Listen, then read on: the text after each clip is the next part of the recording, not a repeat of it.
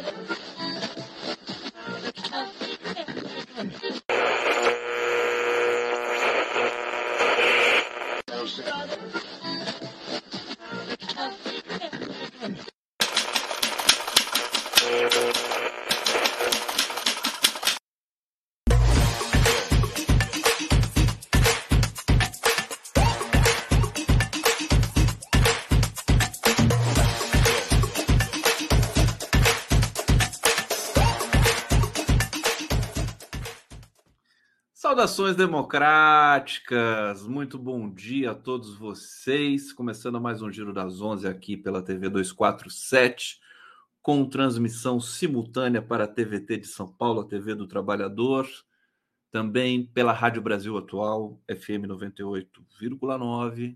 Tão bom rádio, né? Eu, eu já trabalhei em rádio, vocês sabiam?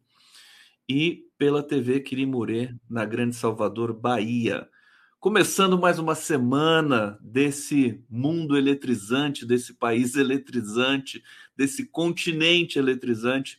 Sejam todos muito bem-vindos, sempre é, aqui no nosso bate-papo, pelo YouTube, também pelo Facebook, porque nós estamos também no Facebook, pelo Twitter também, é, que eu me recuso a chamar de, de X, né, como quis o Elon Musk. Aliás, o Elon Musk, né? Que figurinha, né?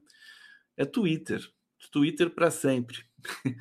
e podem abusar aqui do bate-papo para fazer perguntas, críticas, sugestões, trazer informações nessa interatividade tão virtuosa que a gente promove aqui toda semana, de segunda a sexta, o Giro das Onze, indo ao ar às 11 horas em ponto, pontualidade britânica. O meu amigo, primeiro convidado desta jornada, já está aqui posicionado, querido Altamiro Borges.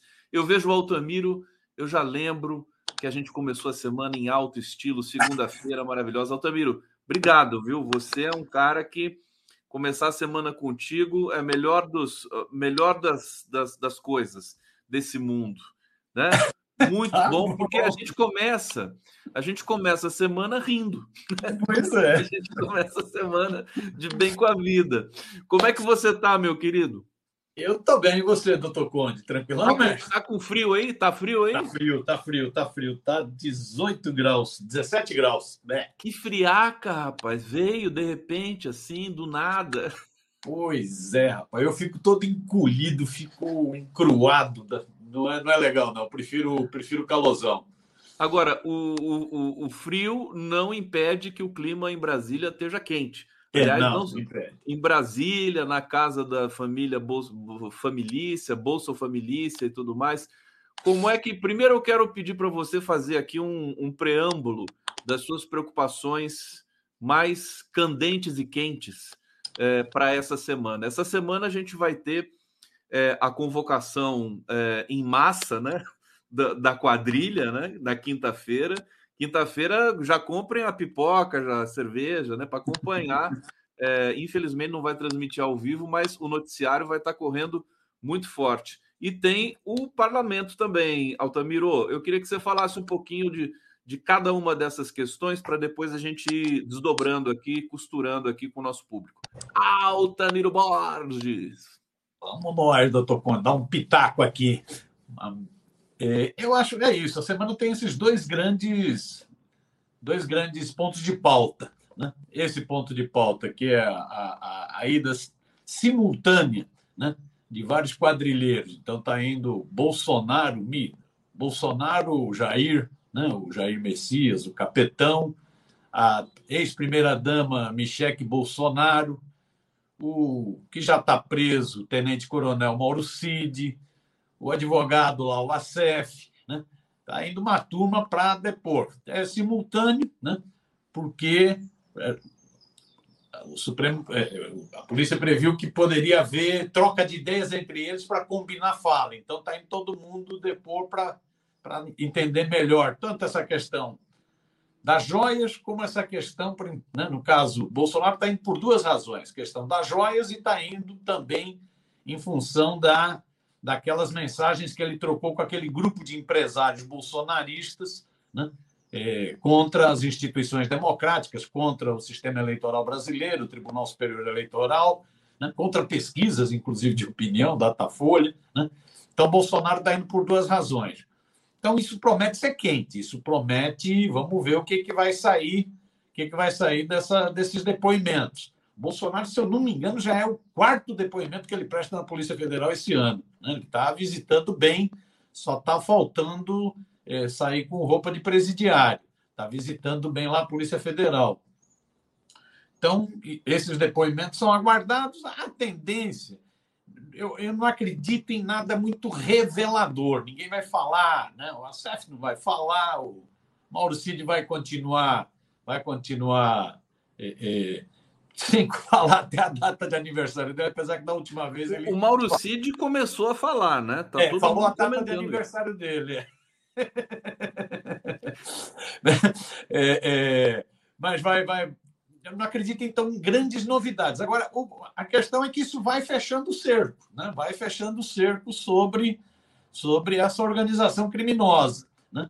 E, então, isso vai ser um, um, ponto quente da semana, um ponto de pauta quente da semana. Um outro ponto de pauta quente da semana, vamos ver, a conferir, é essa possível mexida ministerial, né? que não é uma reforma ministerial, é uma mexida para incorporar o PP, o Progressistas, do Arthur Lira, e o Republicanos, do Edir Macedo, no governo, é para incorporar, não incorpora toda a bancada do PP ou do Republicanos né, na, votando com o governo no Congresso Nacional, mas o governo está esperando que com isso tenha um pouco mais de paz nas votações no Congresso Nacional, um pouco mais de tranquilidade, consiga boa parte dos votos dos parlamentares do PP e do Republicanos, que são terceiro e quarto maior partido no Congresso Nacional. E, então, vamos ver o que vai ser essa mexida, porque até agora o tabuleiro está bagunçado, até agora a equação não está montada. Quem, quem sai para quem entra. Já está acertado quem entra. Né? Tanto o parlamentar do PP né? Quanto, quanto parlamentar do, do quanto representante do republicano já está mais ou menos, já está mais ou menos não, já está batido o martelo nos nomes. O problema é em que peças mexe no governo, né? Porque o PP veio com muita gula, queria o Ministério do Desenvolvimento Social, exatamente o ministério que mexe com Bolsa Família, que mexe com o coração do governo. O Lula parece que rejeitou, né? parece que rejeitou. Então o PP está procurando onde se, se coloca. É, e vamos ver também os republicanos como se coloca. Então as peças vão ser mexidas, é um, é um jogo muito difícil, né? é uma, uma equação difícil de resolver. Né? É, mas é isso, é o governo procurando tranquilidade no Congresso Nacional, procurando um pouco mais de paz no Congresso Nacional para voltar pautas de interesse do governo. Eu acho que então esses são os dois assuntos quentes da semana, como você disse. Lula Lula tá enrolado com essa coisa de ministro, né? Que ele vai, não, daqui a pouco eu nomeio, eu nomeio, eu nomeio e não vai nomeando. E se não nomear hoje, vai ser engraçado, viu? Porque hoje, quer dizer, começa a semana, todo mundo à flor da pele, o, o Arthur Lira esperando logo a nomeação. Vamos ver o que, que o Lula vai fazer. Mas o Lula pode, né, Altamiro? Ele está com crédito, né? Agora, é. você, diga, diga. quer comentar? Comenta aí. Não, é isso. Me parece esse é um jogo, né? é um jogo de pressão. Né? O Arthur Lira, que teve muito poder no governo Bolsonaro, o Arthur Lira era quase primeiro-ministro no governo Bolsonaro. Bolsonaro entregou o governo para ele, né? foi fazer as motocicletas dele, foi fazer passear de jet ski, fazer campanha eleitoral, gastar grana pública, gastar cartão corporativo com campanha eleitoral, foi cuidar da campanha e o governo foi entregue para o Arthur Lira. Né? Era um primeiro-ministro. Né? Era quase um regime parlamentarista no Brasil. Além disso, o Arthur Lira estava montado no orçamento secreto, então tinha muita grana, o que foi fundamental para as eleições legislativas do ano passado.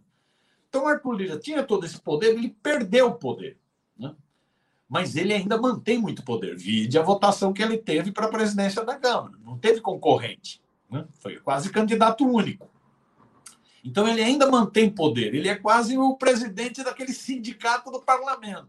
Né? Ele representa muito daqueles parlamentares. o Lula tem que negociar com ele, sabe? Aliás, eu acho que você foi no, no, no, na veia da questão, meu querido Otamiro. O Lula deve olhar para o Arthur Lira como presidente de sindicato, né? Aliás, ele deve olhar para o Rodrigo Pacheco também, né? Presidente de sindicato, sindicato da Câmara, porque acho que fica até mais simples dele raciocinar e dele negociar, né? Porque ele, ele aprendeu a negociar nesse ambiente, né? É. é. não, é isso. Ele falou, ele falou na, no lançamento do PAC 3, que foi aquele evento grandioso lá no, lá Rio, no Rio, né? Janeiro, né? Lá no Rio de Janeiro, não, um evento vários governadores, ministros, todos os partidos, blá blá. Ele falou, né? Quando puxaram, tentaram puxar uma vaia para o Arthur Lira, ele falou: o Arthur Lira não está aqui como Arthur Lira, ele está como presidente da Câmara Federal, Sim. com quem eu tenho que negociar. Eu devo mais a ele do que ele deve a mim. Eu tenho que aprovar os projetos no Congresso Nacional. Então, é, é por isso que ele está aqui.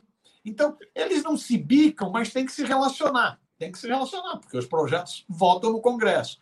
Por outro lado, o Lula tem, tem os números, ele sabe né? Se você for ver a, a, os partidos do campo popular progressista, numa, visão bem ampla, esses partidos elegeram 127 deputados federais no ano passado.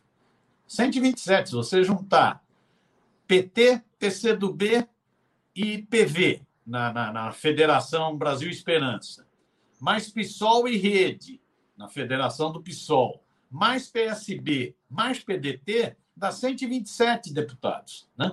E, num Congresso de 513. Então, Lula sabe que ele, ele precisa compor para poder votar. Para poder votar. Então, é um jogo de pressão. O Lira sabe que diminui o poder dele, mas ele sabe que ainda tem muito poder. Né? E aí, então, tem esse jogo de pressão. Eu acho que o Lula conseguiu fazer. O Lula não entregou antes do Lira entregar. Então, ele esperou o seguinte: vocês aprovem o arcabouço, né? aprovem essa medida que enterra o teto de gasto, que me, dá, me libera na economia um pouquinho, porque libera pouquinho. O arcabouço também tem muito de austericídio no seu interior, né? é, é muito limitado. Né? É melhor do que o teto, mas é muito limitado. Mas ele pressionou até que o Arthur Lira colocou em votação, aprovou. Agora, eu acho que agora está tá na vez do Lula entregar alguma coisa. Então, isso é um jogo, isso é um jogo de pressão, né, de chantagens, de ameaças, caras feias. O Lula, como você disse, conhece bem desse jogo. Desde sindicalista, ele sentava na mesa com o patrão durante a ditadura militar. Ele sabe como, como é esse jogo. Né? Então, ele vai, vai hora estica a corda. Né? O Lira estava com muita pressa, ele segurou, ele esperou a votação primeiro do arcabouço, hora distensiona. Né? É, eu acho que essa semana a questão da, da reforma, não, dessas mudanças, porque não é uma reforma ministerial, essas duas mudanças ministeriais, eu acho que essa semana vai ser, vão ser entregues. Ele entregou o arcabouço, aliás, entregou bem, né? Com 440 votos. Eu nunca vi tanto voto assim na minha vida no Congresso. Eu acho que o governo devia. Aliás, eu tenho reclamado muito disso, né? Já que as Forças Armadas estão numa situação lastimável, né? sem confiança, a pior imagem da história, aproveita para fazer uma, uma, reconceituação né? do papel das Forças Armadas e aprovar um projeto. Só que você está fazendo essa cara aí para mim, porque você sabe, nesse caso eles não aprovam, né? é com arcabouço, tudo bem, eles eram a favor, eles deram o golpe, e uma das primeiras medidas do golpe foi exatamente o teto de gastos né? que era uma medida que nem a Margaret Thatcher, que é considerada a dama de ferro do neoliberalismo, imaginava que podia ser aprovada, que é você congelar os, os investimentos em áreas sociais durante 20 anos. Congelou. Isso era o teto de gastos. Para isso eles deram o golpe. O golpe tinha muito a ver com orçamento. Né? É, para quem vai a grana do, do orçamento. Eles deram o golpe para dizer o seguinte: a grana do orçamento vai para o capital, vai para os donos do dinheiro, vai para os rentistas não vai para a questão social. Então, nós vamos congelar durante 20 anos gasto em educação, saúde, saneamento, segurança pública. Vamos congelar esses gastos para ter dinheiro de reserva para banqueiro, para rentistas, para os interesses da cloaca burguesa brasileira. Ponto. Isso foi a, razão do golpe, aquela ponte para o futuro do Temer, né? É, era exatamente isso: era teto de gasto e reforma trabalhista, atacar direitos trabalhistas e atacar movimento sindical. Foi o que eles fizeram. Essa turma trabalhou pelo teto de gasto. Agora o arcabouço, esse novo, novo ajustamento fiscal, ele não bate fundo na questão do austericídio, mas ele é menos do que o teto de gasto. O teto de gasto já tinha ido para a cucuia na própria pandemia pelo Bolsonaro. Né? Então, ele te dá um pouco mais de liberdade para investimentos, mas é pouco. O teto de gasto é muito. O arcabouço fiscal é muito limitado. Ele é melhor do que o teto, mas é muito limitado. Serviu para esses parlamentares também. Se entram temas mais delicados, aí já não serve. Então, se entra, por exemplo, questão dos militares. Né? Mas, mas Tirar poder dos militares qualquer... aí já não serve. Vou meter a colher aqui também. De qualquer maneira, de qualquer maneira, é, é, um, é uma estrutura atípica, né? Um governo né, centro-esquerda, é, com, com a base é, pequena, que é 140, assim, aquela base real, né, ideológica e tudo mais, mas que está conseguindo aprovar projetos com esse montante de, de votos.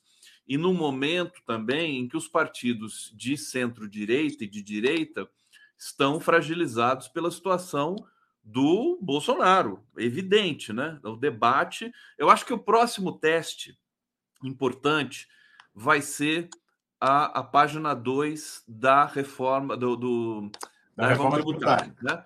da, da taxação das grandes do, dos fundos soberanos, dos fundos é, independentes, né? É, aí, aí a gente vai ver como é que está a, a, reputação e a capacidade do Fernando Haddad realmente de convencer, porque o, o, o Arthur Lira já disse que é contra. Agora vai ser uma, um embate, né? O governo também não pode ir só com a certeza de que vai ganhar, né, Altamiro? Lógico, até do ponto de vista de educação popular, de educação claro. política. O governo tem que comprar algumas brigas para mostrar, para ajudar na conscientização da sociedade. Eu acho que você pegou no ponto, Conde. É isso. O arcabouço fiscal, esses mesmos caras que aprovaram o teto de gasto, o arcabouço fiscal era palatável, eles aceitavam. Até porque o teto de gastos era muito restritivo. O teto de gastos era uma camisa de força que impedia qualquer governo de funcionar. Aí eles aceitam. A reforma tributária, quando discutiu simplificação de impostos, que foi essa a primeira fase da reforma tributária, simplificação, eles também aceitam. Agora, quando a reforma tributária entrar na discussão de riqueza, de patrimônio, de paraísos fiscais, de offshore, quando entrar em rendimentos, não é isso? Desses, desses fundos de investimento, quando entrar nisso, aí não tem acordo. Então aí não tem acordo. Né? É por isso que já, você já tem uma, um movimento do Arthur Lira de deixar claro, não mexam aí. Que aí representa o que é essa maioria no Congresso. Quando entrar temas que envolvam qualquer tipo de restrição de poder do agronegócios no Brasil, não tem acordo. O agro, a, a frente agro, da agropecuária no Congresso Nacional tem 251 deputados, tem quase a metade do Congresso Nacional, à frente dos ruralistas. Aí não tem acordo, não vai ter acordo. Então, teve acordo até agora nesses pontos, e isso está servindo para negociação, inclusive ministerial, para dar maior tranquilidade em outras votações, mas não em votações que entrem em temas delicados como esse que você, tá, você citou da reforma tributária. Aí não vai ter acordo. Aí é preciso mobilização da sociedade, muita pressão da sociedade né, para um embate que promete ser prolongado. O pessoal está sentindo bastante, sentindo no bom sentido, né, percebendo na, na sua fala, Altamiro, aqui no bate-papo, que falta participação popular nesse, nesse momento no Brasil. É, deixa eu ir para o bate-papo justamente para ler aqui algumas percepções do nosso público maravilhoso. Aliás, peço para vocês darem o um like aqui, viu? Nas nossas redes no YouTube. Você que está nos vendo na TV aberta, você pode dar o like entrando no seu celular ali e tal, inclusive deixar um comentáriozinho para a gente também, fazer um super chat, que a gente não vai achar ruim não, viu? Agora, é, e, e vocês que estão aqui no YouTube, é, podem já dar o like para a gente, para a gente atingir um, um, alcance maior aqui nas nossas transmissões e repercussões. Porque aqui, o, o, o Altamir, a gente não, não paga para potencializar o, o, alcance, não. Aqui, aqui é raiz. Aqui é um uhum. programa roots. Né? Você não, não tem essa coisa de pagar. Tem um no YouTube lá que você paga e vai 500 mil pessoas. Não, aqui é real, tá? Aqui é o público real. Júnior de Coguerra, cuidado, povo de Belo Horizonte, o ladrão de joias está aqui. É, hoje, ato na Al, Almag, às 17 horas, contra os genocidas. Olha só. Obrigado, Júnior. É, um ato hoje contra os genocidas? Então, maravilha. Vamos, vamos divulgar mais aí esse negócio. A Ieda Nascimento está perguntando, Conde, como está o Fernando Brito? Ele está melhor? Nos dê notícias dele, por favor. Olha, Notícia que eu tenho do Fernando Brito é que ele está em casa, tá, tá se recuperando, ainda não está bem. Se ele estiver nos assistindo, ó, Brito, um beijo para você, saudade de você é, e necessidade de você, meu querido, porque para ler essa, esse cenário intrincado, o Brito é um dos poucos que, que, que, que traz uma visão muito apurada, né, o, o meu querido Otamiro? Como é que é a sua amizade com o Fernando Brito? Você é muito amigo, né? Gosto muito do Fernando, gosto muito dele. Gosto desde a época. Conheci o Fernando Brito quando ele montou o tijolaço, né? Quando estava na assessoria lá do Brizolinha, no Ministério do Trabalho, como secretário executivo. E, e sempre uma relação. Eu, a, o, o tijolaço faz uma baita falta. O blog do, do Fernando Brito faz uma baita falta o Fernando Brito é isso, é um dos jornalistas mais brilhantes do Brasil, um dos caras com conhecimento vastíssimo, vastíssimo. Tem uma trajetória que é impressionante. Todo mundo se lembra do quem que foi Cid Moreira, lendo aquela fala do Brizola, né? É, contra a Globo. No Jornal Nacional, né? No Jornal Nacional, Cid Moreira com aquela cara de bunda lendo a, a, a, a, a direito de resposta do Brizola, do velho Brizola. Quem escreveu aquilo lá foi o Fernando Brito, foi. que era assessor do Brizola. Né? Era assessor do Brizola, o governador Brizola. Né? Quando o Brizola sentiu todo o cerco da imprensa, e principalmente o cerco da Globo no Rio de Janeiro, porque o Roberto Marinho achava, e os filhos acham, que o Rio de Janeiro é dele, né? Roberto Marinho, o, o Brizola fez o chamado tijolaço, que era matérias pagas no jornal. Quem escrevia era o Fernando Brito. Então, o Fernando o Brito. O Brizola dava uns pitacos, né? O... Sim, e quem escrevia, quem dava o texto tal, era o Fernando Brito. Fernando Brito é o do, é o do, do, do, do Cid Moreira no Jornal Nacional, aquilo que é um clássico né?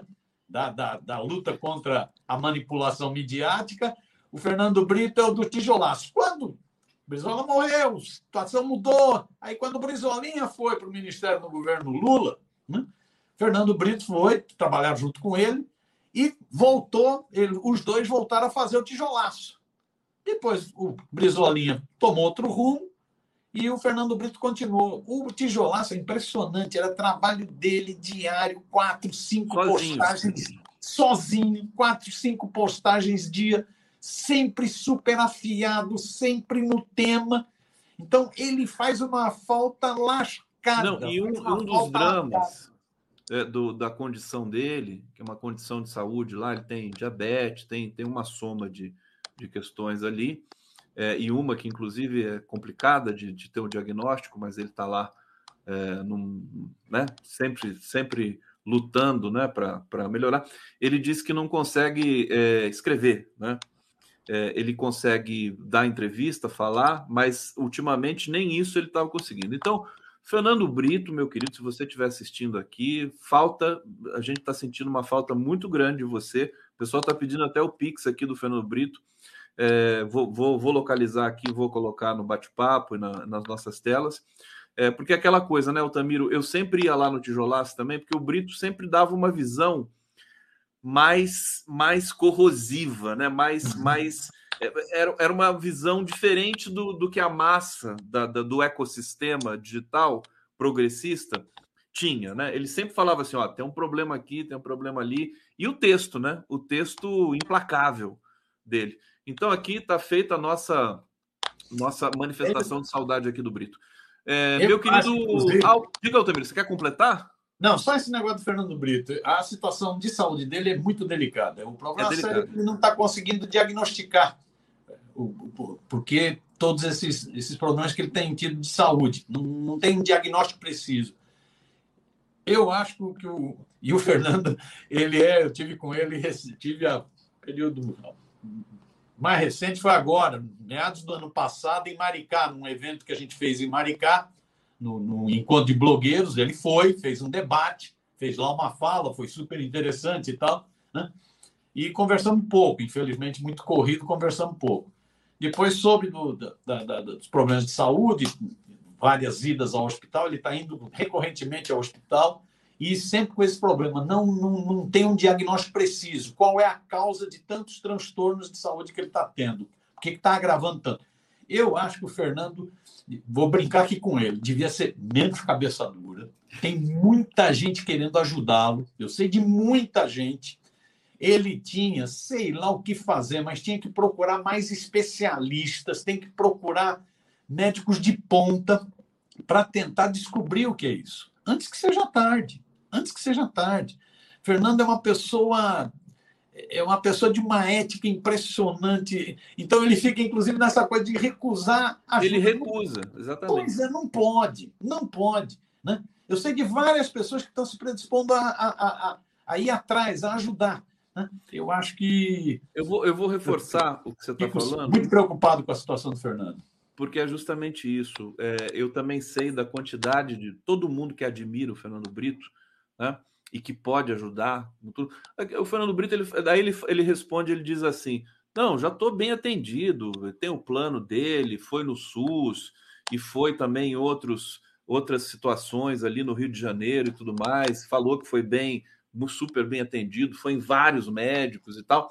Mas é aquela coisa, ajuda não atrapalha, né? Literalmente. Se você tiver mais uma possibilidade, às vezes você pode encontrar um caminho diferente. Mas a gente tem que respeitar também, né? O, o a escolha dele. E Lógico. é o que eu faço, porque senão ele fica bravo com a gente. Você, você sabe. e dá bronca, assim, para com esse negócio. Tá? O Fernando. Fica Ai, meu Deus, não dá, viu? O, é um prisionista raiz. É raiz mesmo, viu? Vamos torcer para ele logo tá em breve aqui, que tá todo mundo com saudade. O Luiz Mergulhão está dizendo aqui: em um governo montado nessa correlação de forças, falta protagonismo popular.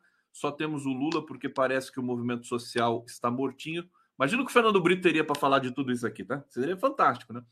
Bernardo Peixoto de Melo. Bolsonaro nunca me decepcionou, sempre foi o que eu esperava dele. Lixo. Porém, Lula me decepcionou profundamente. Não é possível que não tenhamos alguém melhor no campo progressista para 2026. Olha a bronca aqui do Bernardo Peixoto de Mello. Aqui, democraticamente, a gente lê os comentários que são também muito críticos e até é, corrosivos e perigosos. Vamos ler tudo para a gente fazer a autocrítica e a crítica. Vera Bocaiúva, manda esse horário, sempre te escuto às 11 no Rio e Rio Glacial, chuva Parece que a temperatura do Rio está polar, né? 18 graus, intocada, você é um presente. Altamiro, vou falar um nome e jogar para você. Zanin. O Zanin, a gente conhecia o Zanin, todos os sites progressistas entrevistaram o Zanin N vezes. Né? A gente conhecia o Zanin da luta contra o lawfare, né? contra a judicialização criminosa da? Na política. Né? É, nós conhecíamos Zanin na defesa do, do ex-presidente Lula, uma defesa incansável. Né? Ele, Valesca, né? uma defesa incansável. Né? Conhecíamos Zanin por isso. Né? E por isso que o Lula indicou para o Supremo. Ninguém conhecia, eu tive com o Zanin já algumas vezes, ninguém conhecia profundamente as ideias do Zanin. Né? O Lula o indicou porque confiava, confia nele, porque foi o advogado que derrotou uma operação judicial criminosa com a Lava Jato, né? que foi o advogado que, que o ajudou a sair da cadeia, né? sair da prisão injusta, 580 dias, foi indicado por isso, por ser um garantista, né? por ser um cara que defesa da Constituição, né? por isso. Agora, ninguém conhecia profundamente as ideias do Zanin em vários terrenos, em vários terrenos. Isso é, isso é ruim. Isso é ruim. Muita gente, inclusive, muita não. Pouca gente alertou. Agora está agora tá um monte de gente dizendo: eu, eu não falei, eu não falei. Não, você não falou. Não vem, não vem. Engenheiro de obra pronta é o maior barato. Você não falou, não venha dizer que falou. Né? pouquíssima gente. Eu conheço algumas pessoas que alertaram, pô, bicho, mas a gente não conhece direito o que, que esse Zanin pensa em várias pautas decisivas. Né? Né? Várias pautas decisivas, questão do aborto, questão de religião, várias questões. Ninguém conhece a opinião dele. Hum? Conhece pela postura corajosa e competente na denúncia da Lava Jato. É por isso que conhece. Como a mídia tradicional, a mídia lavajatista, né, foi contra o Zanin, a mídia progressista foi a favor do Zanin. Ficou meio que blocando. Né? Meio que blocando. Né? A mídia lavajatista foi contra exatamente por isso, porque ele ajudou a desmascarar o, o lawfare, né? a Lava Jato. Né? E, agora, ninguém conhecia muitas opiniões dele. Né? Ah, essas cinco votações dele são um desastre. Essas cinco que ele deu agora, questão de povos indígenas, questão de. Né? Todas essas. Né? Questão da, da descriminalização, né? o uso da maconha, são desastrosas, no meu entender. Desastrosas, vão contra. A direita adorou, uma grave. Pois é, a direita adorou, os bolsonaristas estão aplaudindo, né? É, é, e a esquerda está assim, meio eita peste, que diabo que foi a isso? A esquerda está mais perdida que barata tonta em tiroteio. Pois é, que diabo foi isso? Apesar que tem até setores de esquerda que estão defendendo o Zanin nesse negócio, mas pouquíssimos, né? residuais. Né? E porque surpreendente, o Bernardo Melo Franco no Globo fez o levantamento, já foram cinco votações totalmente na, na, na, contramão do que pensam setores progressistas, civilizatórios da sociedade brasileira. Muito ruim. Não quer dizer, vamos ver o que vai ser o futuro. Ele tem vinte e poucos anos no Supremo. Né? Vamos ver o que vai ser no futuro. Que... Não, querendo ou não, na prática, o Lula agradou também outro setor da sociedade brasileira. Ué, o Lula quer agradar todo mundo, agradou também. pode ser. Mas é bom tomar cuidado nesse querer agradar todo mundo, ele pode desagradar. Eu acho que no caso do Lula, eu não sei nem se o Lula tinha muito conhecimento do que pensava o Zanin nessas várias áreas, questão indígena, questão das drogas, que, não, não sei. Né? É, eu acho que o Lula foi muito em função do papel que o Zanin teve na, na denúncia do Laufer na defesa dele. Né? Agora, isso é ruim. Isso é ruim. Né? Porque você está mexendo com um órgão de Estado, no judiciário, é isso. Ele vai ter, vai, vai ficar no. Ele é vitalício, ele fica até 75 anos de idade ali, né? votando coisas decisivas para a sociedade brasileira decisivas. Né? Então, é, é, vamos ver o que vai ser daqui para frente. Né? Mas o, o começo, essas três semanas foram desastrosas do ponto de vista da democracia, do ponto de vista de avanços civilizatórios. Perfeitamente. Aqui eu, eu, eu vou até ler aqui uma notinha do Lauro Jardim, no Jornal Globo, ele está dizendo o seguinte, né? Porque causou, sim, querendo ou não, causou um alvoroço dentro do Partido dos Trabalhadores. Isso aí isso é, é inegável. Não dá para ficar escondendo esse tipo de coisa. Integrantes da cúpula do PT passaram o fim de semana trocando mensagens, conversando pelo telefone sobre Zanin é, sobre o desastre que foram os votos dados pelo recém-impostado ministro do STF, é, alinhados ao conservadorismo. Há um consenso entre eles que Lula precisa ter uma conversa com Zanin. Eu acho que isso está fora de questão. Imagina o Lula conversar com o Zanin depois de ter nomeado o, Altamiro. Espera que eu já te passo. Antes de quarta-feira, quando será retomado o julgamento do processo que trata do marco temporal. O temor é que Zanin vote pela adoção do marco temporal, ou seja, a favor dos pluralistas e contra as diretrizes do governo Lula. O que está acontecendo aqui? Que barulho é esse, Altamir? Eu vou ter, eu tá tendo uma interferência. Eu vou desligar e voltar. Pode ser?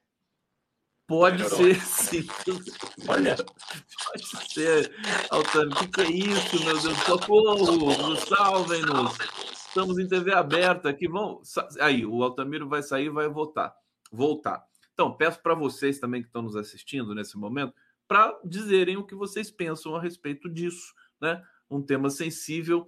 É, vou terminar a notinha aqui para vocês. Quer dizer, vem o marco temporal, é, teremos uma votação que é, é, permeada de pressões do agronegócio, né? É, e que a esquerda tem muita sensibilidade, não só a esquerda. Eita, Altamiro, tá, continuou o barulho aqui do, do Altamiro. É, a esquerda tem muita sensibilidade e os povos indígenas, evidentemente, os maiores interessados contra o marco temporal. Né? é, se for aprovado o marco temporal, vai ser um desastre para as populações indígenas brasileiras. É, enquanto o Altamiro não volta, deixa eu ver aqui o Fernando Bai está dizendo, eu falei assim, olha, Zanin é raizen no STF. O que, que você quer dizer com isso, Fernando Bai? Que eu não entendi aqui a sua. Raizen? Raizen? Tô mal, preciso ter mais referências aqui. Edson Antunes, Zanin precisa dar umas bolas na bagaça. Tá aqui. Vamos ver o que, que vai ocorrer, mas eu acho improvável, inviável que haja uma conversa entre Lula e Zanin essa altura do campeonato, que seria quase que uma confissão de ingerência no STF. Altamiro, voltou, meu filho? Voltou, mas ainda está com um pouco de interferência, não sei o que, que não, mas agora, agora parou. Agora parou. parou? Então tá, parou. desculpa aí, não tenho culpa nenhuma, mas. Você não tem culpa de nada. Eu vou, eu vou denunciar você para a ABI, essa sobresidência da imprensa. Como é que o Altamiro faz uma coisa dessa? Ô, ô Altamiro, o, o, marco temporal vai ser um termômetro. Assim, termômetro não. É um, é, um, é um, Como é que se diz? Aquela coisa da dinamite. Linha uma... divisória. Não, não, uma, um, aquele fio que você acende, a dinamite. Pavio. Pavio, vai ser um pavio, né? É, fala um pouquinho sobre isso. Quer dizer, é, as populações indígenas estão faz muito tempo, né? é, pressionando, é, quando vai para votação, quando é pautado no STF, alguém pede vista, não sei o quê, e agora volta, se não me engano, também nessa quinta-feira. Pois é. Não, se, se for, se for pela, pelo voto dele, que ele deu na questão da milícia privada no Mato Grosso contra a população Guarani Kaiowá, né, é muito ruim. Tende a ser uma posição muito ruim. Né? Mas vamos ver, muita água rola. É, já tem gente já decretando o colapso total, o apocalipse total. Vamos ver, foram cinco votações, votações emblemáticas, né?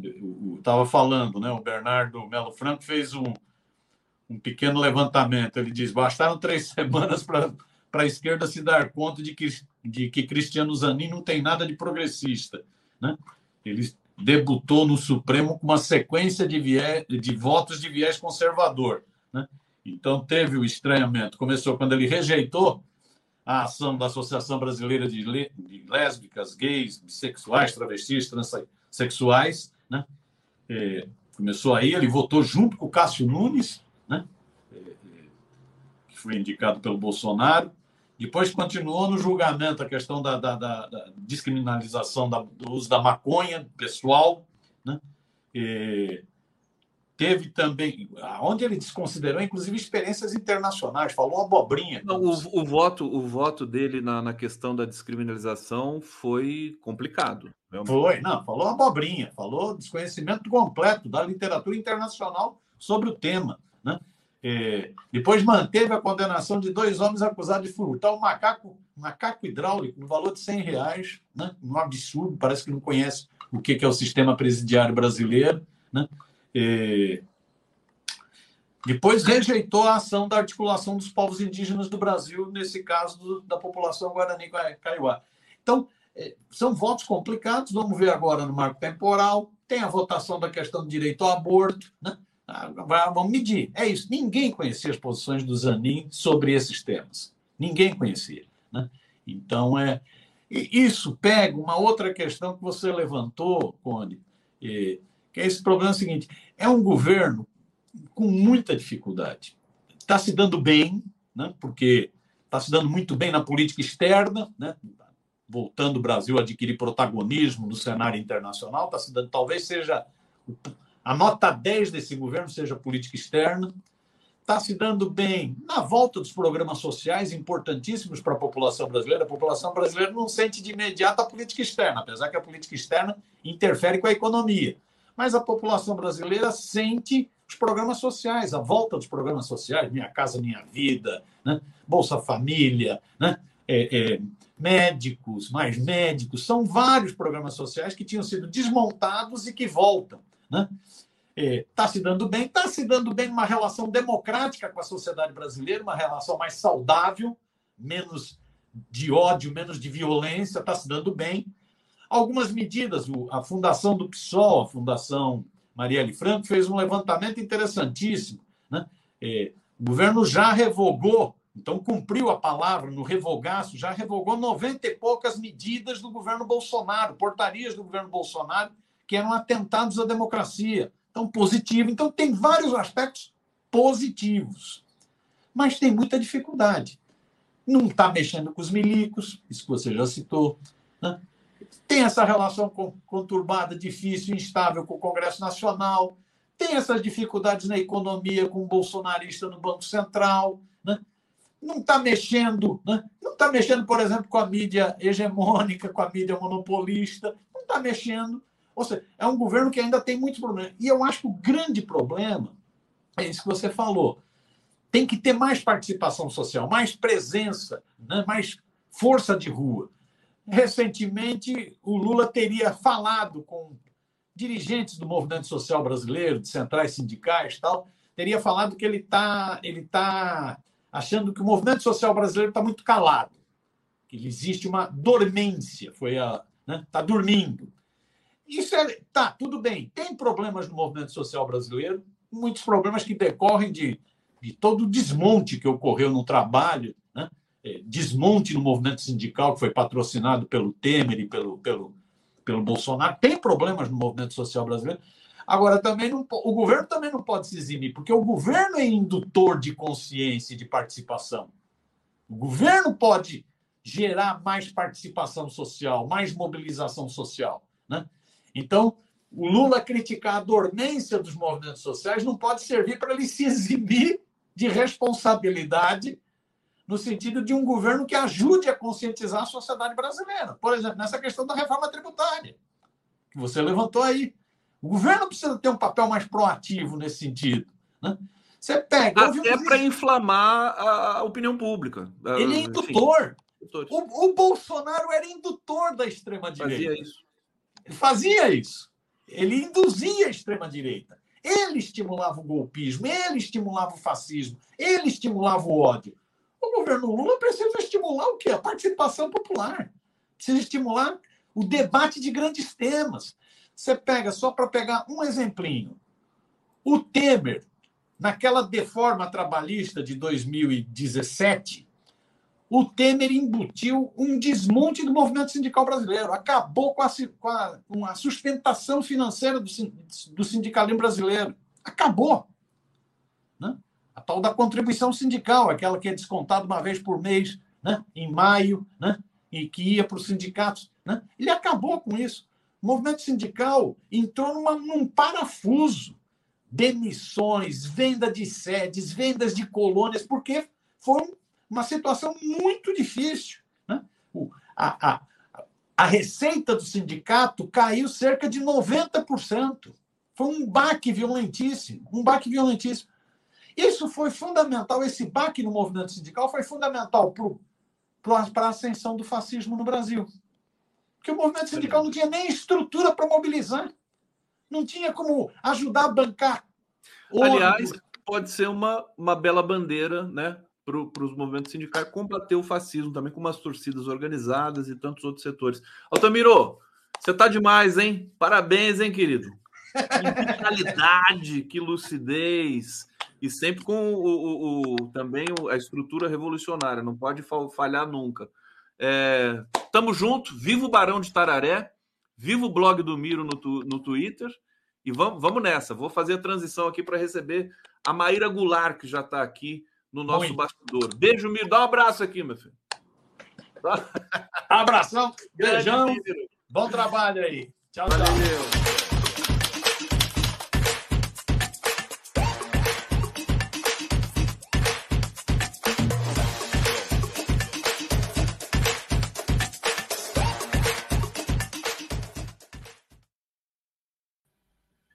Maíra Goulart aqui no Giro das Onze, ela veio aqui semana passada, o povo adorou, tá todo mundo aqui já celebrando. Ela voltou, chamei ela de novo para a gente conversar aqui e começando a semana dessa vez. Tudo bom com você, Maíra querida?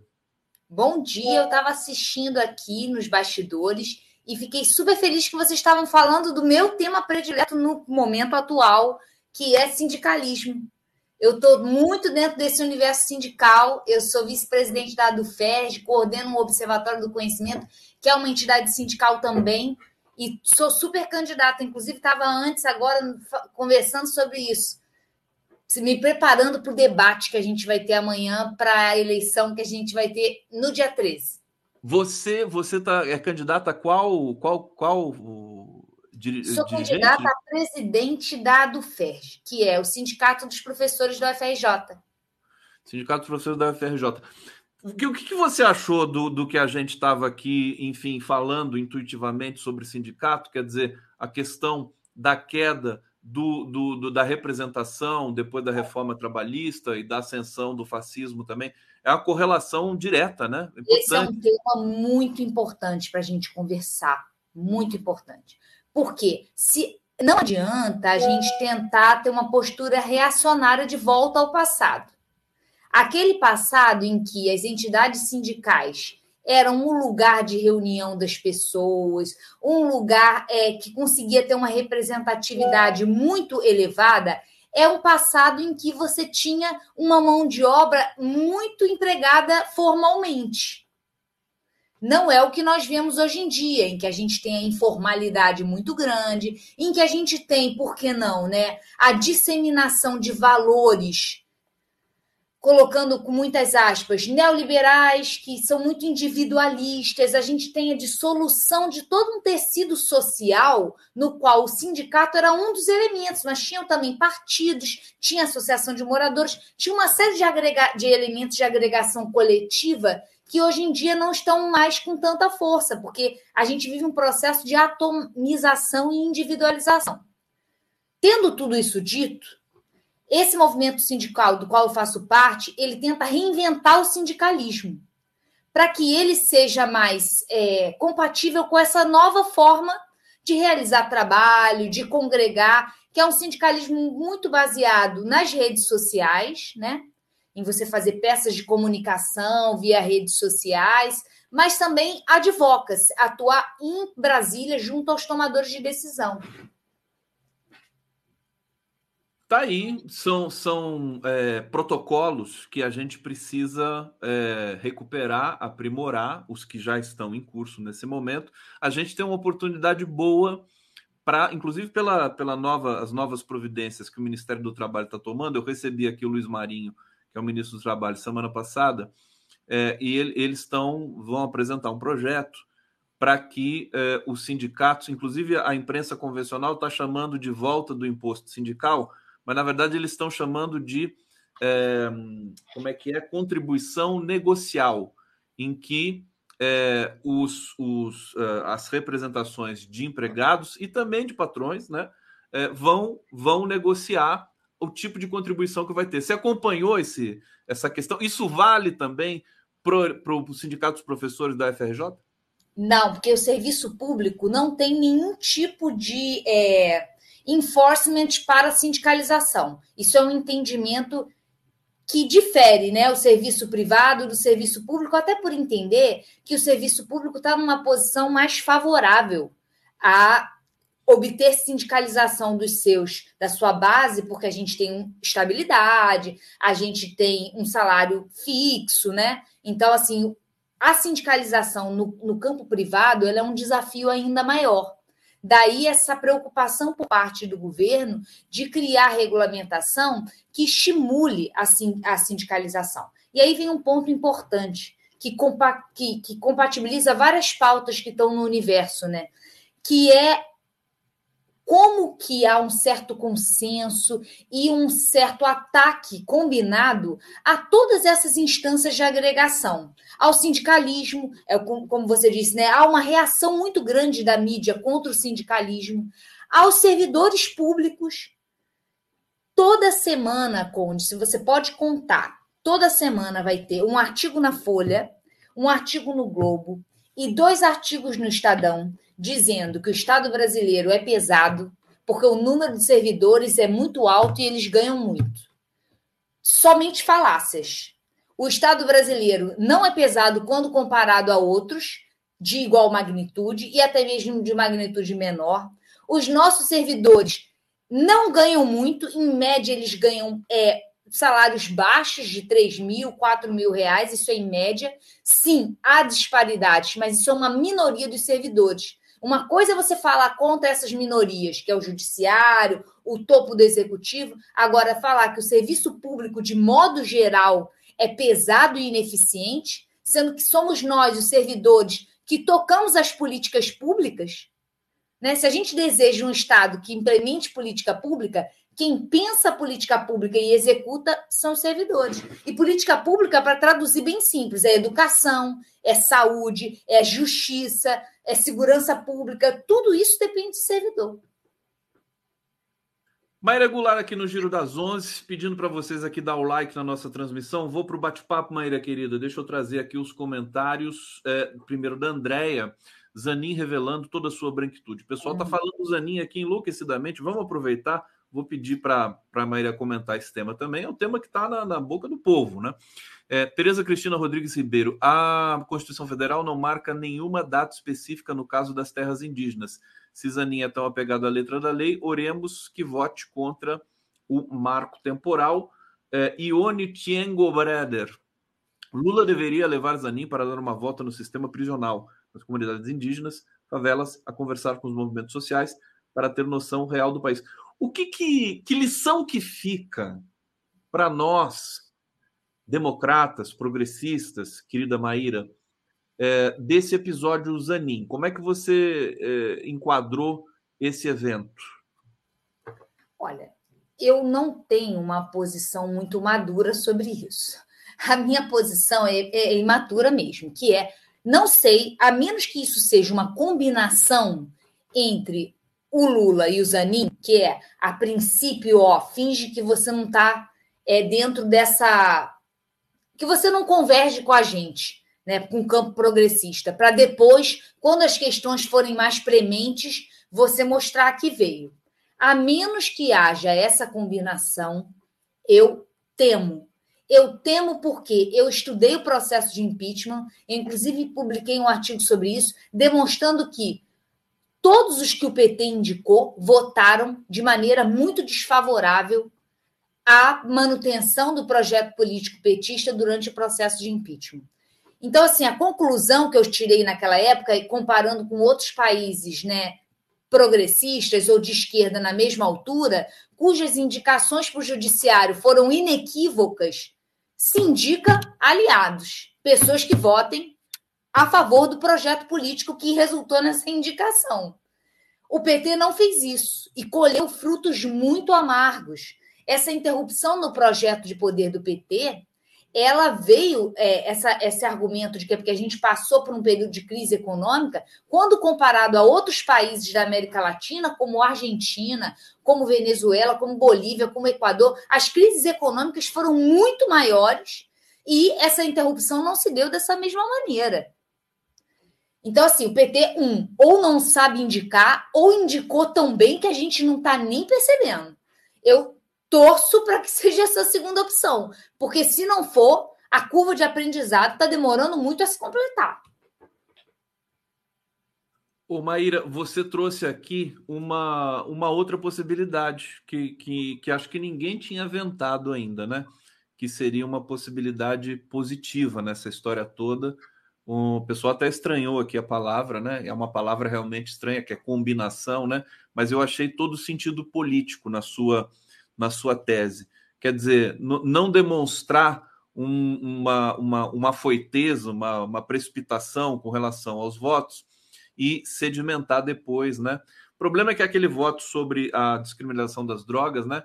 Ficou parecendo uma coisa assim de, de despreparo mesmo. Não sei se você chegou a ver. Eu, eu olha, eu não li não. Mas eu não achei de todo ruim os trechos que eu ouvi. É. Né? Ele colocando que haveria uma incompatibilidade jurídica, botou no campo do saber teórico que ele possui ou não, de que haveria uma incompatibilidade jurídica entre o que estava sendo decidido pelos outros ministros e o arcabouço jurídico atual. Me pareceu que ele foi para esse campo da tecnicalidade por isso que me despertou essa teoria da conspiração de uma combinação, não tem palavra melhor, gente, mas uma articulação, talvez fique mais bonito.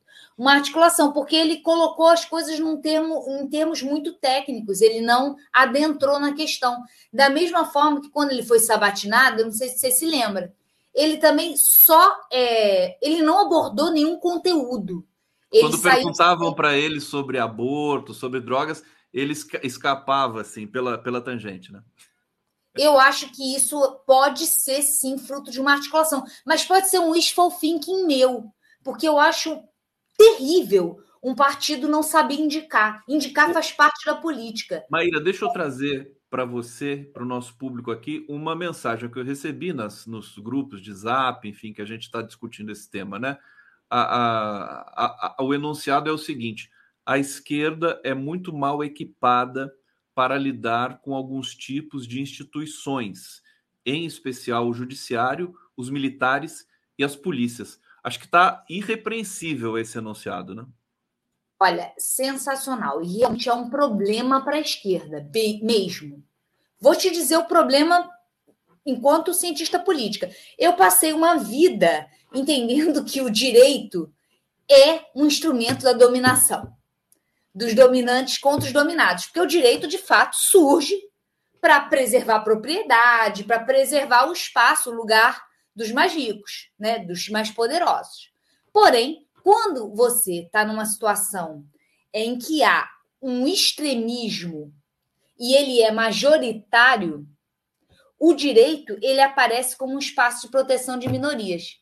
Então, um, um campo progressista e uma esquerda que passou anos criticando o direito, criticando o judiciário, se vê num lugar em que só resta o direito e o judiciário para te defender, porque você está numa posição de minoria. Percebe essa, essa oscilação? Enquanto classe trabalhadora, classe popular ou defensor de classes trabalhadoras e classes populares, a esquerda se coloca no campo da maioria. Mas, quando chega ao poder um, pro, um projeto majoritário, sufragado pelas classes populares também, né, como é o caso da extrema-direita no Brasil, que quer é, adotar uma postura de fechamento democrático-liberal, nos resta defender o direito. Esse é o primeiro desafio. É um desafio de fato para a esquerda. O segundo desafio é segurança pública. Se a gente adota uma posição progressista em relação à segurança pública, a gente perde as classes populares. Por quê? Meu lugar de fala sobre segurança pública, eu, uma mulher branca de classe média, não é o mesmo lugar de fala de uma mulher pobre e negra, que sofre muito mais violência por parte desse tema da segurança pública. Não é só violência policial, violência mesmo. Ela sofre mais com a criminalidade do que eu. Então, o tipo de solução que eu defendo, ele é um tipo de solução que pode soar hipócrita para essa população que sofre mais a violência. Então, esse é um desafio para a esquerda. Porque se ao mesmo tempo a violência policial e soluções punitivistas, eles, é, elas vilanizam, né? É, as classes populares, elas encarceram as classes populares, aumentam a violência policial contra as classes populares, elas soam para essas mesmas classes populares, é, hum, soam como uma maior preocupação com o combate à criminalidade que é um problema que afeta mais as classes populares. Então, quando a esquerda defende uma solução menos punitivista, mais social, a gente soa hipócrita. Não, e tem um dado também é, de a esquerda ela se autopolicia de uma maneira, acho que exagerada, é, para não é, causar a impressão de que está aparelhando algumas instituições, porque ela, como ela é muito monitorada pela imprensa convencional, pela opinião pública de maneira geral mais conservadora, eles têm medo né, de, de, de colocar a gente deles. Né? Então eles, eles entram nessa compreensão democrática. Não, o Estado não é meu. Né? É, é, é uma compreensão maravilhosa, mas num país de tal complexidade como o Brasil, é preciso ter um pensamento mais estratégico. O que, você pensa a respeito disso? Olha, eu acabei de ter essa mesma conversa. Lembra que eu te falei que eu estava fazendo uma preparação para o debate? Sobre temas de coalizão, de centrão, de esse mesmo do aparelhamento. Me parece que a, o campo progressista ainda está muito preso em discursos udenistas do passado e discursos que desconhecem o que é a política. A política é, é, é um espaço de disputa e construção de coalizões possíveis com os diferentes. Então, fazer movimentos de conciliação e articulação é a natureza da política no ambiente de, pluralismo.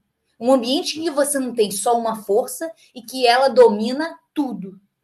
Então, toda vez que a esquerda negocia, que a esquerda compatibiliza, que a esquerda ocupa espaços de poder, ela sofre com uma crítica de um próprio segmento da esquerda que não entende que a natureza da política é espaços de conciliação e disputa. Não é só disputa, é conciliação também. Tem que ocupar. E agora o Lula está nessa. Esse governo tem essa, essa estrutura híbrida, vamos dizer assim, né? uma, uma frente amplíssima em que tem que acolher partidos de centro-direita, como o PP e o Republicanos, que hoje devem receber oficialmente dois ministérios, né? É, é, e a esquerda brigando, digladiando lá dentro, né? A gente só a gente sabe como é que foi difícil e como é que está sendo difícil para o governo fazer essa mini reforma ministerial aí, em função dessas brigas internas. Deixa eu trazer aqui o comentário do Nelson França. Quem realmente libertou Lula foi o hacker. Qualquer advogado decente faria defesa. É bom parar de endeusar Lula, que erra muito e não aprende. Nossa, tá aqui, tá bravo o Nelson França aqui. É, querida Maíra Goulart, a gente não está seguindo nada do que a gente combinou. Não, e eu fiz notas, ó, tudo anotadinho. O que é melhor sobre o nosso roteiro? Sobre o roteiro, que eu sou nerd. Se me passa uma coisa é, para estudar, ela é toda disciplinada. eu estudo. E eu sou o, o, improviso, eu sou um jazz man, né? É improviso total aqui, bebop na veia. Mas eu vou seguir, eu vou seguir esse roteirinho, mas antes eu não, não resisto te perguntar eu conversei com o Zé Eduardo Cardoso no sábado, pelo Prerrogativas. A gente lembrou, mergulhou na história do golpe contra Dilma, é, e, e, porque até porque é, o TRF1 é, sacramentou o fato de que Dilma Rousseff não cometeu crime é, nas pedaladas fiscais, etc. É, nós temos aqui uma uh, nota né, a, da presidenta do PT, a Gleisi Hoffmann, PT vai articular no Congresso devolução simbólica do mandato de Dilma. O Lula falou sobre isso na visita dele à África, falou da Dilma, falou que é preciso, né, é, de alguma maneira, ressarcir, pelo menos simbolicamente, é, a, a, violência que a Dilma sofreu. O que, que você pensa sobre isso? Eu acho que é uma, uma coisa boa, né? É, é, seria importante realmente a Dilma é, passar por um ritual assim simbólico que seja, não vai devolver, não vai é, é, digamos, compensar nada, mas simbolicamente é muito importante. Mais regular.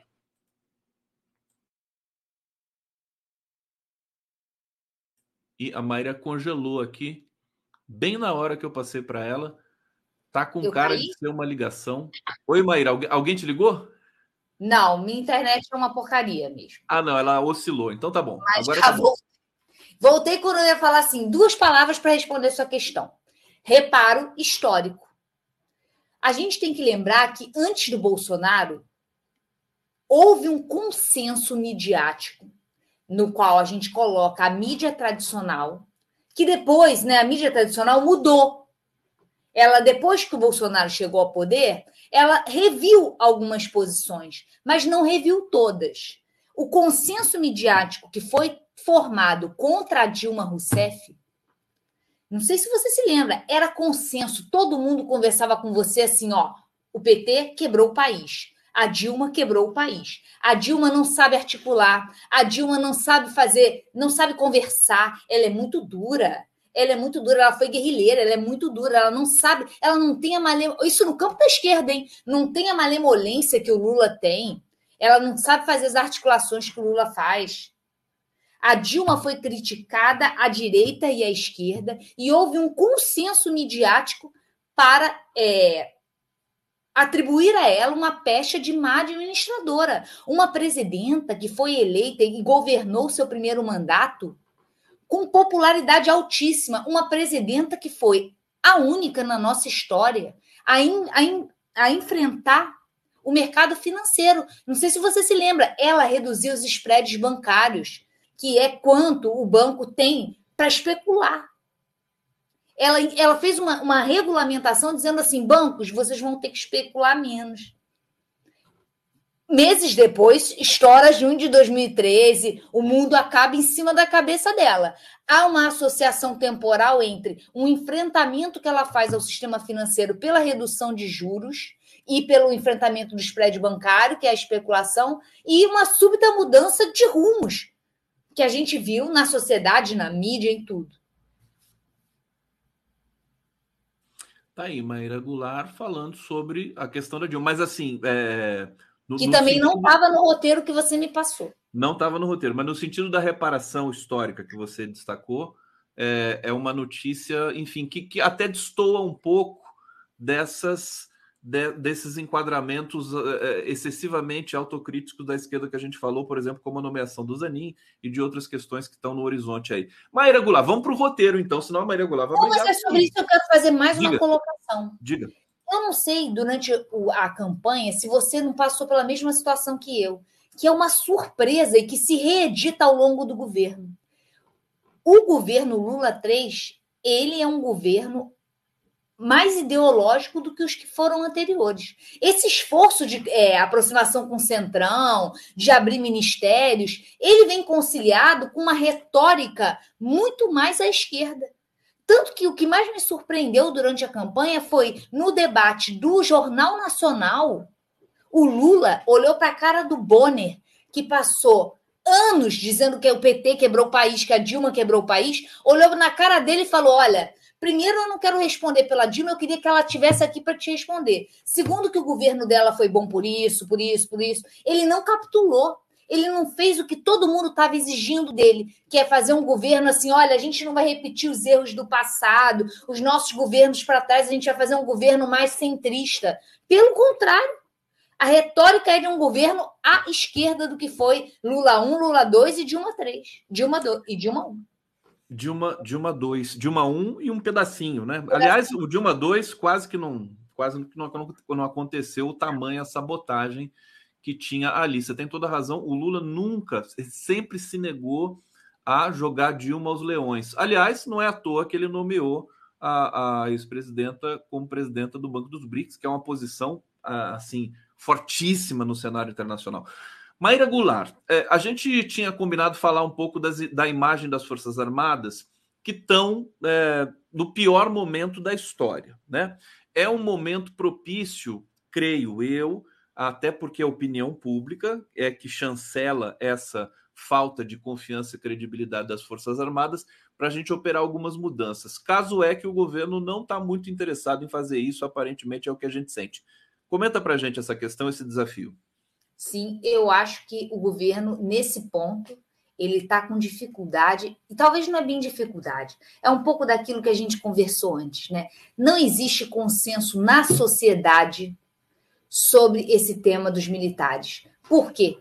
Porque durante a transição para a democracia, a gente não refletiu sobre a quantidade de crimes que esses militares é, levaram a cabo, não só em termos de direitos civis, mas também de corrupção econômica. Como a sociedade, durante a transição, não refletiu sobre isso, ainda não existe consenso acumulado acerca da, do caráter imperativo de você reduzir a participação dos militares na gestão civil do Estado. É porque a gente não fez esse processo de transição devidamente que a gente não encontra ainda na sociedade consenso para fazê-lo. Porém, o governo Bolsonaro está dando é, um empurrãozinho nesse sentido uma vez que estão se avolumando evidências de que os militares têm esse pendor para a corrupção e para se locupletar com o dinheiro público. Isso eu acho que é um legado positivo do governo Bolsonaro. E é por isso que eu acredito que a gente precisa, e esse é um segundo tema que a gente conversaria, que a gente precisa de mais tempo antes de prender o Bolsonaro. Porque esse tipo de informação demora, Gustavo, demora para chegar fora da nossa bolha. A nossa bolha rapidamente já entendeu tudo. Mas para chegar para a tiazinha do zap bolsonarista, isso demora, mas vai chegar. Precisa estender mais no tempo esse avolumar de evidências de corrupção simples. Corrupção é mão grande, botar dinheiro no bolso, para que chegue na tia do Zap, no tio do Zap. É, eu acho que até já se criou um certo consenso, pelo menos no, no certo ecossistema progressista na digital, de que prender o Bolsonaro agora não é uma coisa né, que vai resolver muito, quer dizer, vai, vai ter um efeito contrário. A gente viu o que aconteceu com a foto do Trump lá nos Estados Unidos. Você viu aquilo? Quer dizer, o cara tirou uma foto, a, a como é que é o nome? A mugshot, né? É, para sistema penitenciário estadunidense, e a foto virou um dos maiores produtos de marketing que a gente já viu numa, na história. O Trump está lá se locupletando com essa, com essa questão. Enfim, claro que tem é, é, diferente Bolsonaro e Trump, mas é bom a gente pensar nisso com todo cuidado. Maíra, tem notas hoje é, pipocando na imprensa convencional de que o, o, o Exército, as Forças Armadas, é, em definitivo, desistiram de apoiar o Bolsonaro de alguma maneira e é, que o, a gota d'água foi o general Lorena Cid, o pai do Mauro Cid, né, naquelas, naquela coisa de venda de joias e tudo mais. É, como é que você vê essa é, mais essa questão intricada aí nos dois temas, né? Prisão de Bolsonaro, não prisão de Bolsonaro, imagem das Forças Armadas, positivo e negativo. Eu sou cética. Olha, coisas que eu sou cética é sobre rachas na direita. Racha na direita, só até a, part... a primeira página.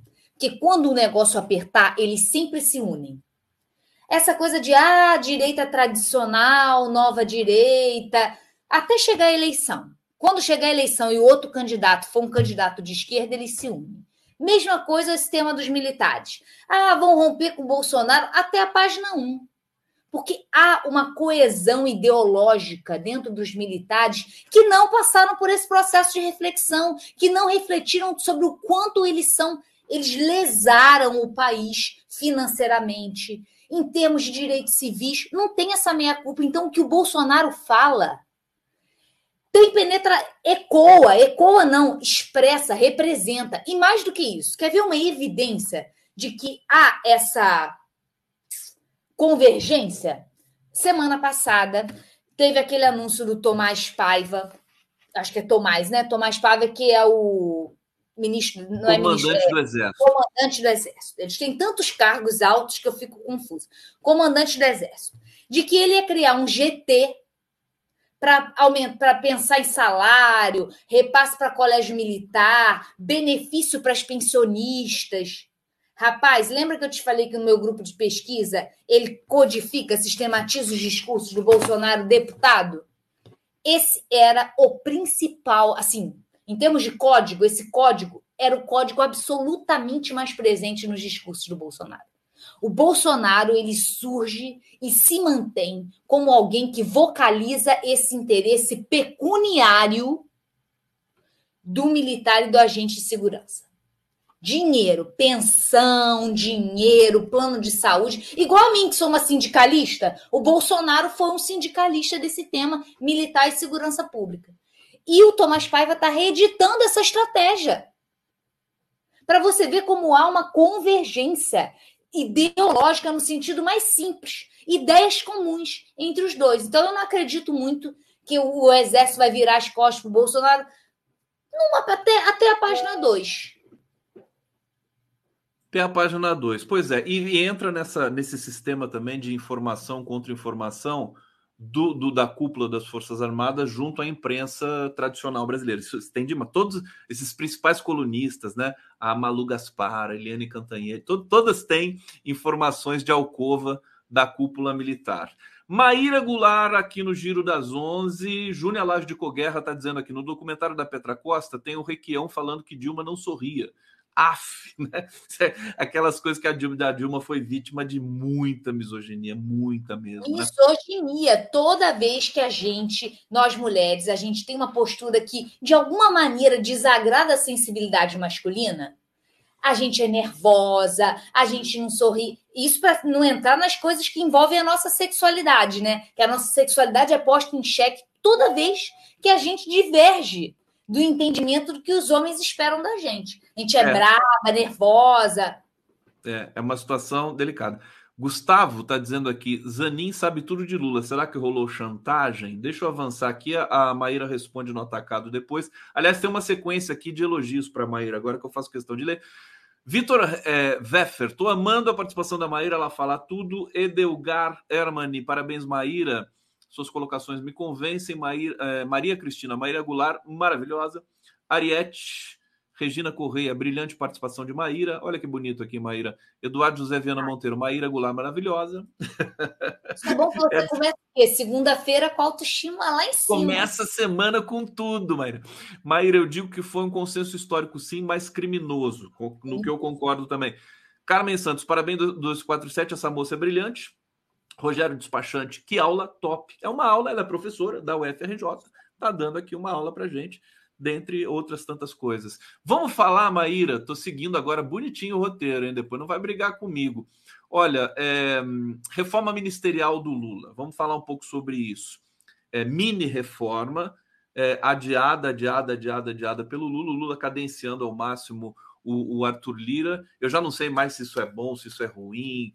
É, eu sei que o Lula está voltando da África, não sei se já voltou, inclusive mas é, todo mundo aguardando que essa semana saia o nome dos dois ministros, que já estão nomeados, mas não se sabe para que ministério eles vão. Esse desenho do governo, na sua concepção, vai ajudar o governo a, é, enfim, é, buscar um encaixe melhor, inclusive com a sua própria é, base de apoio já consagrada de esquerda? Olha, Conde, sobre esse tema, que é apoio parlamentar por parte do executivo, que é isso que a gente está conversando, né? A gente está conversando sobre o que, que o executivo precisa fazer ou está fazendo para ampliar o seu apoio dentro do parlamento. Uma vez que, no caso do Brasil, a gente tem um legislativo fragmentado e o presidente dificilmente tem maioria pelo seu próprio partido, é quase impossível no legislativo. Esse tema é muito caro à ciência política, né? Que é como obter apoio parlamentar. Eu tenho um critério bem pragmático para pensar isso, que é o preço, o custo, o custo da obtenção desse apoio parlamentar. Porque em todo lugar do mundo funciona da seguinte maneira: você tem um conjunto de partidos e pessoas né, dentro do parlamento que tem uma convergência ideológica com o governo e que, portanto, espontaneamente ou melhor, porque suas próprias bases eleitorais concordam com aqueles projetos e desejam aqueles projetos, já vão votar com o governo, e você tem uma outra galera cujas bases eleitorais são alheias muitas vezes a, esse, a esses temas, ou até mesmo contrárias, ou não têm posição formada, que precisam ser estimulados a votar com o governo. Tendo isso dito, o que, que é esse estímulo em todo lugar do mundo? Cargo e levar recurso para as suas bases, certo? Preço, isso é um preço. Eu acredito que quanto mais tempo demorar para indicar esses ministérios, para tomar uma decisão nesse sentido, mais barato vai sair. Por quê? Porque o governo, nesse tempo, está melhorando a sua popularidade e a oposição, que é capitaneada pelo bolsonarismo, está ficando sem pai nem mãe com esses escândalos em cima de Bolsonaro. Então, o custo desse deputado que precisa ser convencido vai diminuir. Por isso, eu acho que o Lula tem que demorar para caramba mesmo. Porque quanto mais ele demorar, mais barato vai sair. Agora, não vai acabar nunca essa, essa demanda por, uh, por postos, cargos e, e emendas também parlamentares, né? É, é, como é que você acha? O governo entendeu? Será que entendeu essa questão que mudou um pouco na Câmara? Quer dizer, eles não querem só ministérios, eles querem emendas, também querem repasses diretos depois do orçamento secreto, deixou todo mundo ali mal acostumado. É, desafio, né? É tentar mudar um pouco esse, esse protocolo. Como é que você vê essa situação? Eles querem ministério para implementar mais facilmente as emendas. Houve uma mudança, sim, no padrão de articulação, na qual os líderes de partido perderam importância e o parlamentar individual teve sua importância elevada. Por isso que ele tem mais pressão para pedir emenda. Isso aumenta o custo, sim, da, trans, da transação, né? Da, do custo do apoio parlamentar aumentou. O governo sim entendeu isso, mas ele entendeu, mas não está quietista sobre isso. Ele não está assim, ah, beleza, aumentou mesmo, vamos deixar isso para lá. Ele está tentando diminuir esse custo. Como? Tentando é, reduzir o espaço fiscal das emendas, colocando elas dentro dos ministérios, como foi feito na PEC da transição, que aumenta a ingerência do governo sobre esses recursos, né? Eles precisam estar de alguma maneira articulados com políticas públicas, o que reduz seu custo, né? Isso reduz o custo. Segundo, o governo está entendendo que, embora o custo global tenha aumentado com as emendas, ele vai ser proporcional inversamente proporcional à popularidade do governo. Ou seja, um governo popular ele precisa de menos estímulo ao parlamentar individual para apoiar ele. Porque esse governo popular, para o parlamentar individual, é bom estar tá associado a ele, porque ele vai ter retorno eleitoral. Uma coisa que a gente tem que ter clareza, gente, todo mundo que está pensando em política é o que determina o comportamento de um agente político é se reeleger ou eleger seu sucessor. Seu sucessor. É ter mandato. É claro que ele vai ter uma agenda, que ele vai ter proposta, mas nada disso funciona sem mandato. Então, quando a gente vai comparar estímulos, a gente tem que ter em mente que esse cara vai sempre querer pensar o que é melhor eleitoralmente para ele. Por isso que quanto mais popular é o governo, mais barato é o custo da transação. Perfeita aula da, Maria, da, da Maíra Goulart aqui conosco. É, eu, eu acho que essa, essa sua última abordagem é, me faz pensar que o Lula está ali cadenciando, para esperar chegar 2024, que tem eleições municipais, e que daí vai, vai eh, desinflacionar mais ainda o custo. Agora, tem que tomar cuidado com a imagem, né? A Quest está fazendo pesquisas ali seguidas, daqui a pouco vai sair um IPEC, um Datafolha sobre a popularidade do Lula. Está é, tá subindo, está subindo. Vamos ver o quanto essa questão do Zanin é, influenciou agora nessa questão, que eu acho que eu, conhecendo é, é, o andar da carruagem dessas pesquisas, acho que vai ter algum tipo de efeito. Maíra Goulart, demais. Obrigado, querida. Acabou. Eu adorei, querido. Foi maravilhoso. Sempre bom. Amanhã que é o teu debate lá, né? O que você vai é. fazer no, no sindicato. Sucesso. Estamos torcendo aqui, enfim, para esse debate sempre ser de, da, da, mais alta qualidade. E semana que vem vamos estar junto de novo, hein? A gente combina aqui. Show, combinado, gente. Beijoca, boa semana.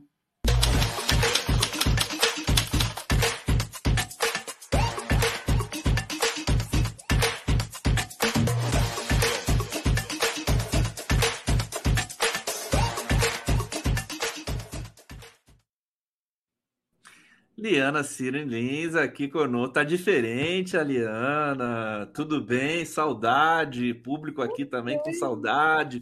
Seja bem-vinda, minha querida Liana Cirne. Como é que você tá? Com saudade também. Deixa eu mandar um cheiro para a comunidade 247 bem grande e para você, Conde. Eu agradeço, mando um cheiro para você também.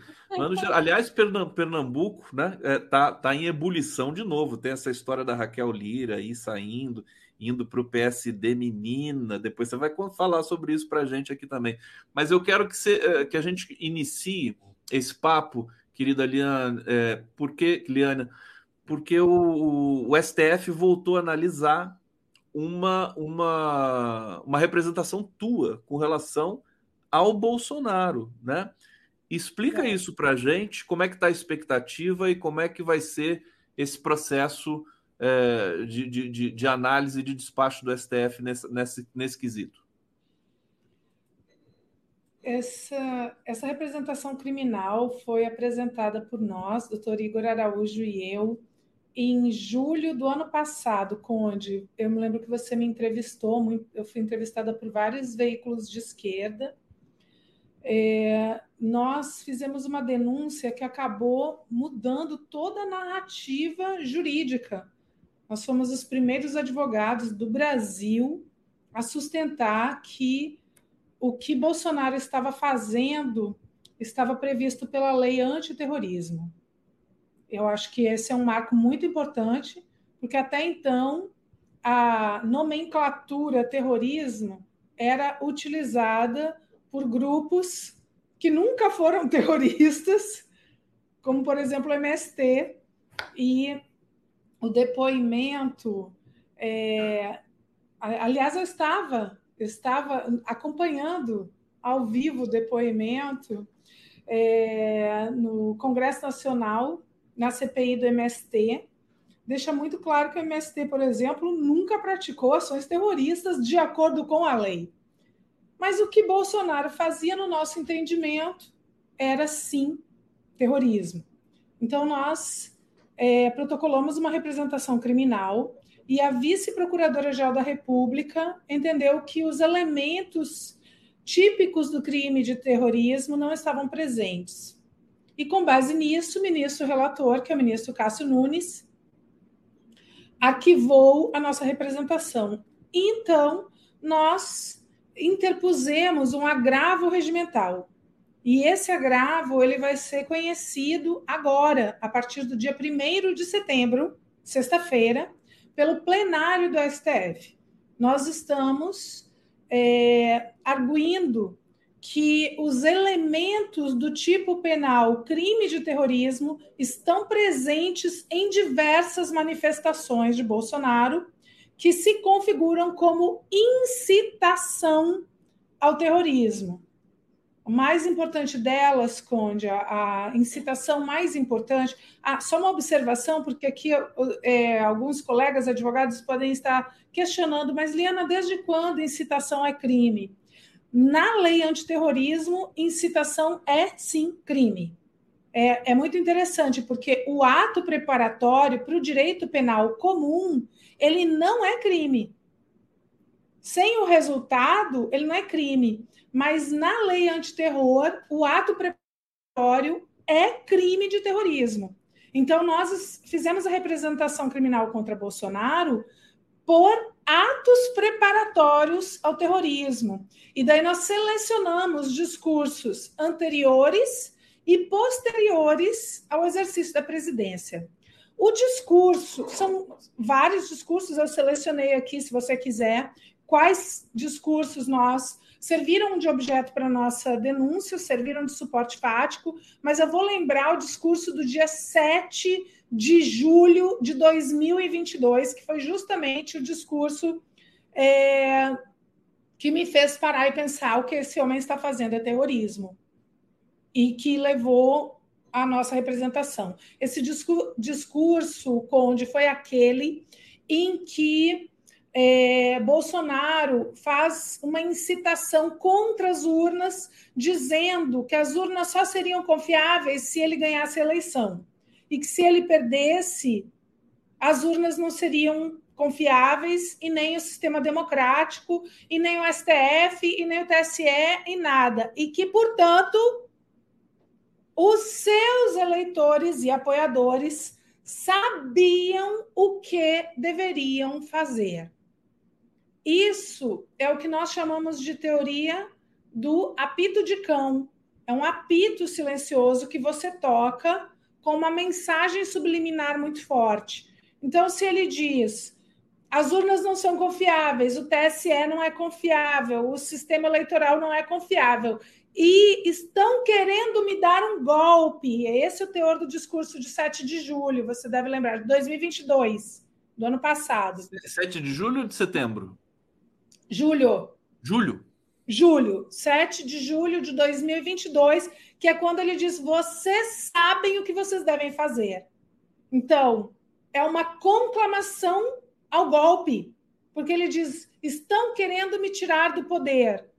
As urnas não são confiáveis, os tribunais não são confiáveis, o sistema eleitoral não é confiável. Se me tirarem do poder, vocês sabem o que vocês devem fazer. A democracia não está funcionando, a gente vai ter que é, garantir a minha vitória pela força. Esse é o apito de cachorro. E aí o que acontece? Uma onda de violência depois desse discurso. E a principal delas, Conde, foi a que culminou com o assassinato do Marcelo Arruda na sua festa de aniversário no Paraná. Esse assassinato aconteceu três dias depois desse discurso. E aí o que nós argumentamos era que Bolsonaro estava criando um clima de terror que colocava em risco a paz social necessária para eleições democráticas seguras para todo mundo.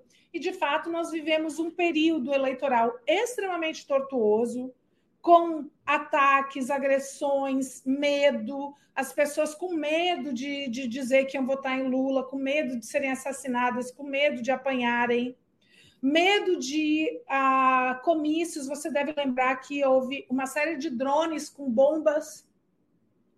Então, é, em razão disso, a nossa representação criminal e agora o plenário do STF, o plenário virtual do STF, vai é, analisar o nosso agravo regimental e definir se há ou não há elementos suficientes para que a ação seja admitida. Perfeitamente. O, o, Liana, é incrível é que você entrou com essa representação no ano passado, né? Em dezembro, né? Não foi em dezembro? Julho. Julho. É, ela pode ser é, juntada com, com as outras questões que estão permeando aí o, a, a, questão do Bolsonaro de terrorismo, o 8 de, o 8 de janeiro e tudo mais? Pode? Sim, Pode. Eu, eu inclusive, eu entendo que é, eu entendo que é o caso e que pode se estabelecer talvez uma, uma conexão.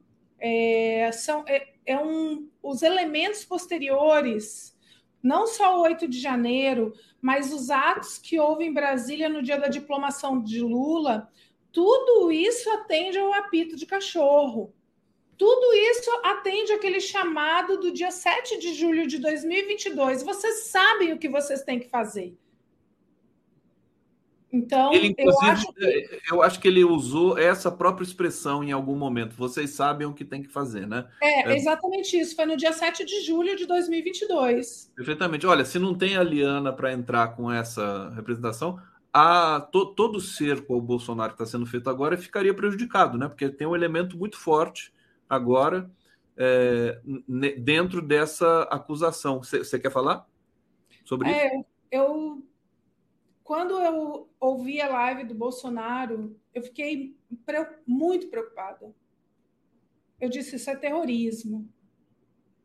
E daí ficou todo mundo me olhando, inclusive no meu jurídico, né? Entre meus, entre a minha equipe, é, as pessoas, Terrorismo, Liana, porque todo mundo está acostumado a ver terrorismo associado à esquerda, né?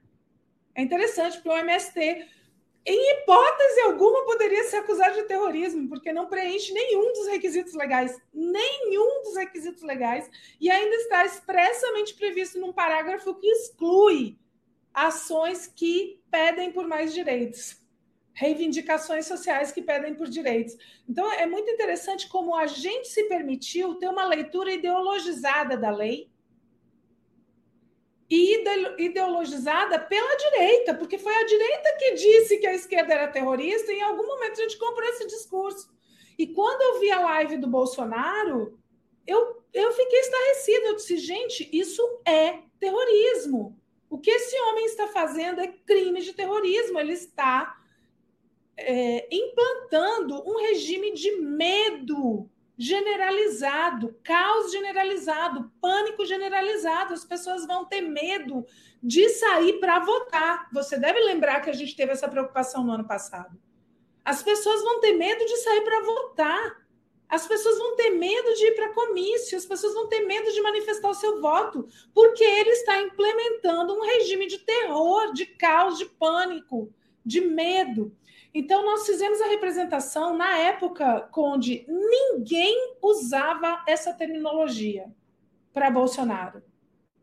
E ninguém. agora estão usando. E agora já, já, Até o ministro Flávio Dino usou algumas vezes a terminologia terrorismo e até a, a Rede Globo de televisão. Já. Até a Rede Globo de televisão e a mídia corporativa fala em terrorismo. Então, eu acho que essa foi uma vitória. Um, aí eu estou com uma expectativa muito grande de que o plenário do STF admita e dê provimento ao nosso agravo regimental. Liana Cirne Lins, é, a Liana tá, você tá como naquela foto em frente à viatura policial assim, né? Defendendo a democracia mais uma vez com essa representação maravilhosa. Olha só, deixa eu agradecer aqui Antônio Fernandes, que está colaborando conosco, Luciana Barros. Liana é doce e delicada, mas duríssima e implacável na aplicação da lei tenho medo dela. Tenho medo da Liana. Eu também, viu? Não, é... não amor, eu tô, bonzinho demais. Silene, isso, Liana, fora o crime, o crime de racismo, pelo qual ele já deveria estar preso.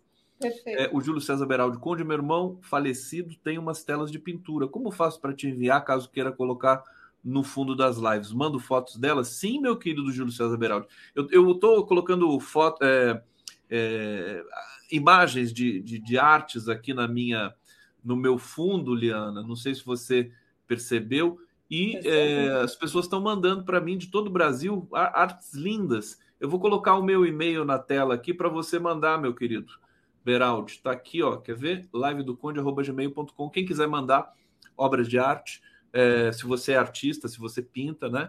Eu estou usando esse critério aqui para a gente fazer a divulgação. Liana, como é que você está achando do ritmo dessa de, de, dos processos que envolvem Bolsonaro, atuação da Polícia Federal, do Ministério Público, com destaque para a Polícia Federal, que tem feito um trabalho assim muito, é, a meu ver, detalhista, minucioso. É, a, sua avaliação vai nesse sentido? Conta para gente. Mas isso é positivo, tá? Não dá para a gente imaginar que seja uma operação padrão, digamos assim. Né? É importante, a gente está tratando de um ex-presidente da República, né? por mais que nós tenhamos todas as reservas justificadas, e eu acho que eu não preciso comentar isso, afinal de contas, eu sou autora da representação criminal por crime de terrorismo contra ele, mas sim, a, a dilação probatória deve ser uma dilação probatória realizada com é, muito cuidado para que as provas possam, de fato, levar um resultado seguro. Nós não queremos, contra Bolsonaro, um processo de exceção. Nós queremos contra Bolsonaro uma condenação em um processo em que tenham sido respeitadas todas as garantias processuais. Tudo que foi negado ao Lula, nós queremos para Bolsonaro um juiz imparcial, direito de ampla defesa, princípio do, contra, do contraditório. Então, Bolsonaro está inelegível por oito anos. É, e nós temos tempo para um processo que não, não queremos um processo de exceção para ele.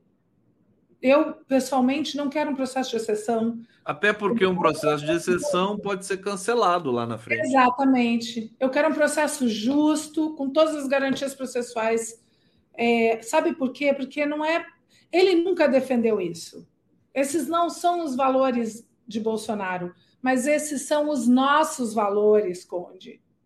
E os nossos valores a gente defende sem exceção, para todos os piores inimigos. Oliana, se você me permite, é, eu acho que é, passou aquela, aquela pressa, impaciência, inclusive da militância progressista, com relação a, ao aprisionamento do Bolsonaro. Quer dizer, eles já entenderam que precisa ser assim, que precisa ser com todo cuidado, sem essas é, cifras de vingança aí que, que enfim, foi, um trauma gigantesco e continua sendo, até porque a gente está vendo as denúncias agora, é, que eu quero te ouvir também sobre isso, quer dizer, joia, corrupção explícita, né?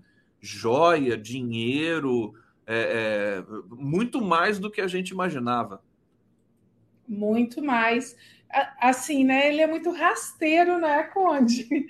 E diz que a... Fuleiro.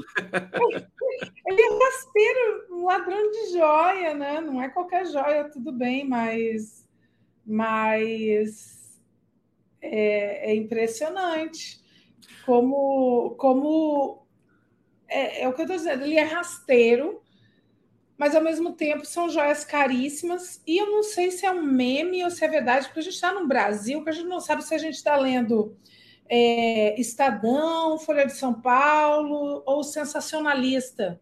A gente não, não tem como saber o que, é sério o que, é humor, mas eu, eu li e fiquei assim, não, isso aqui é meme, né?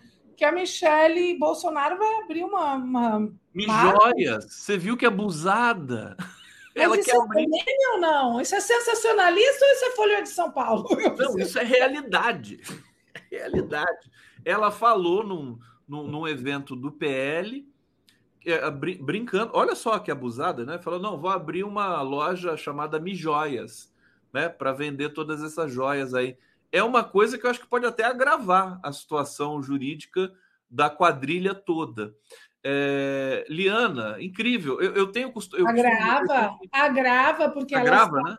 Claro, porque mostra uma conduta é, em processos criminais, a conduta do réu é muito relevante. Então, se ela é, ironiza, se ela desdenha da justiça, etc., claro que isso agrava, porque mostra que para ela a prática de uma série de crimes, porque são muitos os crimes envolvendo o, o caso das joias, né? É, isso agrava bastante. Então, é. a gente. Pode completar. Não, a gente está vivendo um momento, Conde, em que as denúncias contra Bolsonaro elas vão se somando, elas vão se multiplicando, eu acho até mais do que somando, elas vão se multiplicando. É, são denúncias por práticas de crime comum, é, são denúncias graves, como as denúncias é, de terrorismo, eu acho que hoje, quando o cenário em que o STF vai analisar o meu agravo regimental é um cenário muito diferente daquele é, em que eu protocolei a representação criminal em julho de 2022, porque naquela época eu vislumbrei um cenário de terrorismo incitado por Bolsonaro. Só que as pessoas achavam que havia episódios de violência que eram desconexos. E eu estava dizendo, e era como eu estava vislumbrando a situação é, fático-jurídica, que não era uma violência desconexa, havia uma orquestração, havia um comandante, e essa tese cresce cada vez mais. Então, por isso que hoje o contexto em que o STF vai analisar a nossa grava regimental ele é muito diferente do contexto do ano passado. Eu acho que há maiores chances de provimento ao nosso agravo, para que a ação possa formalmente iniciar.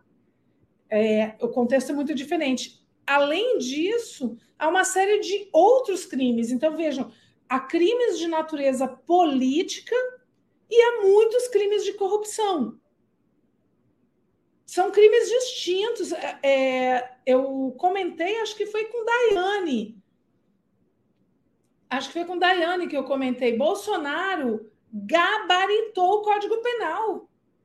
É uma coisa impressionante. Ele gabaritou o Código Penal. Toda espécie de crime, toda natureza de crime, Bolsonaro e sua família cometeram. É uma coisa assustadora. É um bandido, ao mesmo tempo capaz de praticar é, crimes políticos altamente complexos e é um bandido que é um ladrão de joia ao mesmo tempo. Ô, é, ô é Liana, é... eu tô aqui, eu consegui o vídeo da, da, Mich da Michelle, eu vou colocar daqui a pouquinho para a gente aqui, só estou verificando uma questão é, porque é emblemático. E eu acho que você trouxe aqui que isso vai prejudicar a defesa do Bolsonaro. É mais uma questão que eles vão ter de, de julgar, de, de, de avaliar para compor aí a, a, argumentação.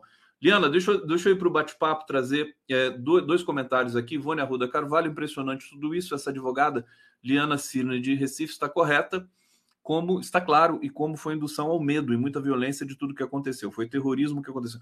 A sua representação é histórica, né, Liana? Isso aí acho que é muito bacana a gente valorizar a sua coragem também é, de fazer esse, essa representação junto ao STF. Napoleão Filho. Liana é uma grande liderança, brilhante professora de direito, nossa vereadora aqui em Pernambuco, cuja atuação se alia com o processo democrático e os demais nobres valores republicanos. Estamos junto, Liana. Coraçãozinho aqui, Napoleão, com tudo. É, eu queria te perguntar, enquanto eu preparo o vídeo da Michek, aqui, Mijóia agora, né? Mijóia, que a gente chama ela, é, a, a decisão, tecnicamente, a decisão da defesa do Bolsonaro vai ser dizer agora que, aliás, eles entraram com pedido de devolução das joias é, para é, dar uma base de que o Bolsonaro não sabia que não podia mexer nessas joias ou vender essas joias. Você acha que tem condições de prosperar essa tese? Pode abrir aqui. É melhor que nada. Desculpa. Melhor que nada, porque é muito difícil, né? É melhor que nada, né? Agora, assim, né? Se ele. Eu acho que faz mais sentido que ele é, argua, que ele alegue arrependimento eficaz do que qualquer outra coisa. E não que não havia intenção do crime, etc. É isso aí, pelo amor de Deus, é o elementar de qualquer chefe de governo.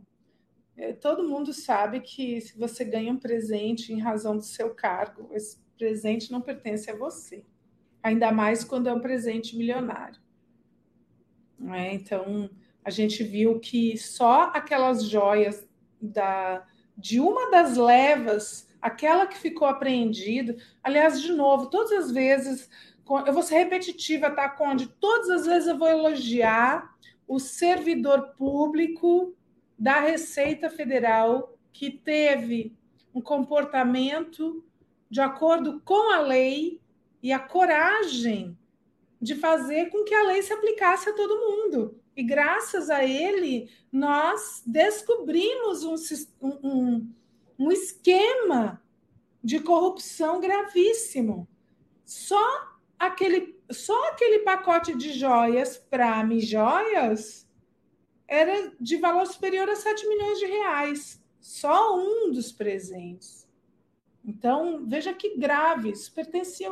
O que, que a gente pode fazer com 7 milhões de reais? É muito dinheiro. É muito dinheiro. Ah, então, é... o que ele pode fazer de, a, é, com o pedido de devolução é a, alegar arrependimento eficaz, né? Como eu disse, melhor do que nada. Melhor do que nada, a defesa tem que fazer alguma coisa, né? Agora é tão descarado, né? Passa o período da negação, não, não mexi nada com joias, não mandei vender, e para o período da não, eu tinha o direito de fazer. Quer dizer, tudo isso macula também qualquer possibilidade de defesa. A situação do Bolsonaro é crítica em todos os sentidos. É crítica. Por isso é que a gente não deve cometer atropelos processuais. O direito dele é ruim. O direito dele é ruim. Por isso, não tem para que. Não tem para que. É, é... Primeiro, assim, né? Bolsonaro não é Lula. Ele não ia conseguir ficar 580 dias preso, nunca. Esse homem ia se desesperar porque ele é um covarde. E ele sabe que ele está errado. Lula não, Lula tinha a certeza da verdade, né? A verdade vencerá. Lula tinha a certeza de que o processo contra ele era um processo de perseguição política. No caso de Bolsonaro, eu acho que a gente deve demonstrar para o mundo que os crimes praticados por ele são muito graves e bem demonstrados. Não é um processo, não é uma perseguição política. É um processo justo contra ele. O direito dele é muito ruim.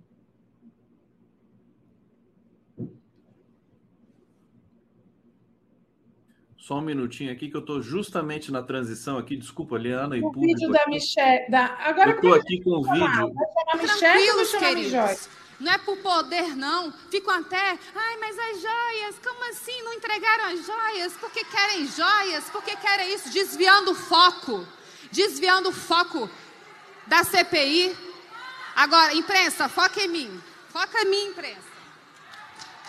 Em breve,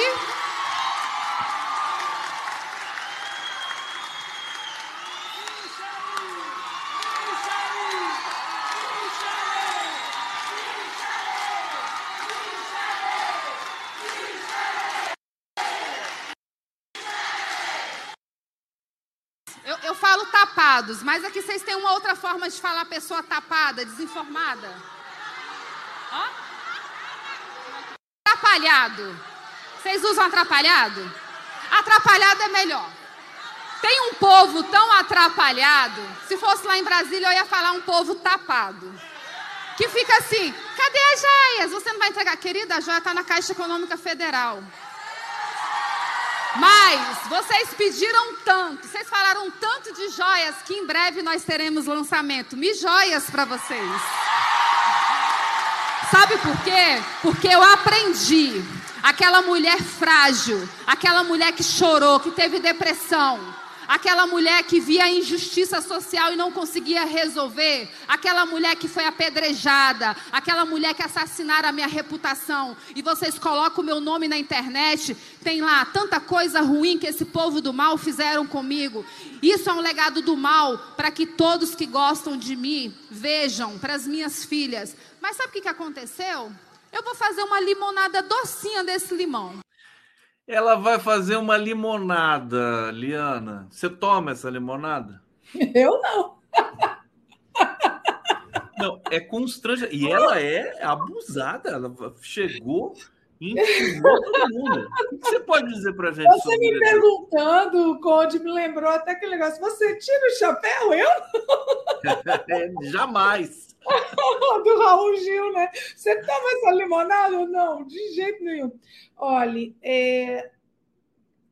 eu não sei quais são. É, é... Não, não é a totalidade das joias que está depositado na Caixa Econômica Federal e o que há de depositado foi depois dos crimes, no plural, terem sido descobertos.